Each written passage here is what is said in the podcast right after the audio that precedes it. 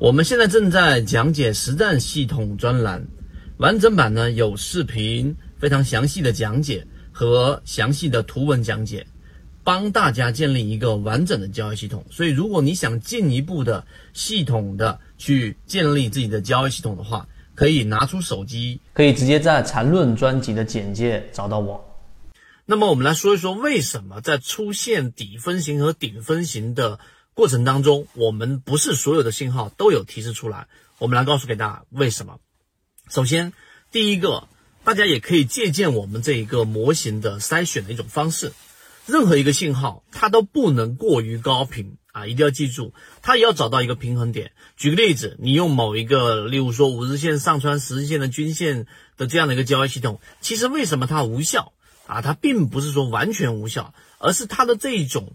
呃，模型太过于高频，并且太过于简单。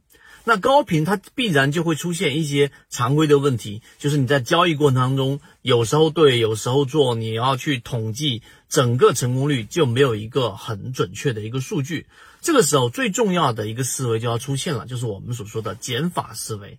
你必须要学会舍弃。什么叫舍弃呢？就必须要让你的信号不要那么的这种高频。有人说我做高频交易，高频交易是另外一个话题，是一些机构和一些我们说的这一种小规模的这一种局域的成功率才能去实现的。所以高频交易并不是所有人都能做的。我们在做信号处理的时候呢，我们一定要把高频的去做一些过滤。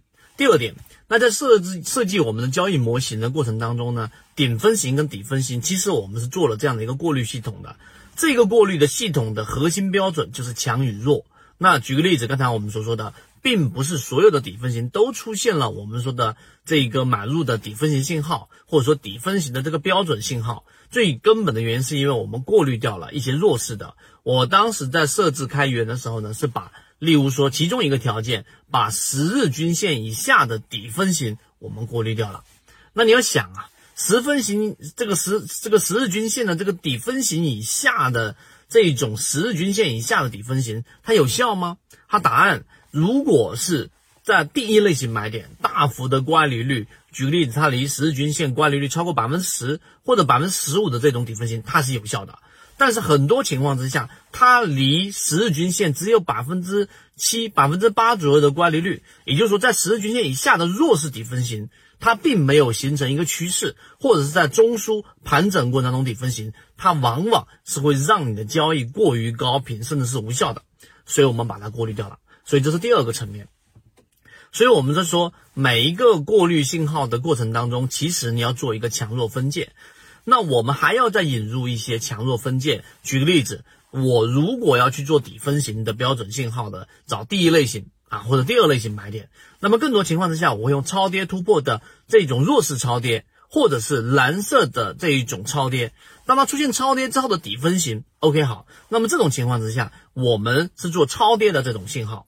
另外一种，当它形成一种趋势的过程当中，之前我们说过 SB 战法，对吧？其实就是顶底战法。那么它必须要是在强势区域当中。那么我的要求就是它要在可能十五个交易日或十个交易日以内出现过超跌突破里面的黄色强势信号里面的回踩的底分型，它又是在我们的过滤之后十均线以上的。那么这种是属于做强势底分型，那么它依旧是有效的。除了这两种以外的底分型，我们就选择不参与，这就是减法思维。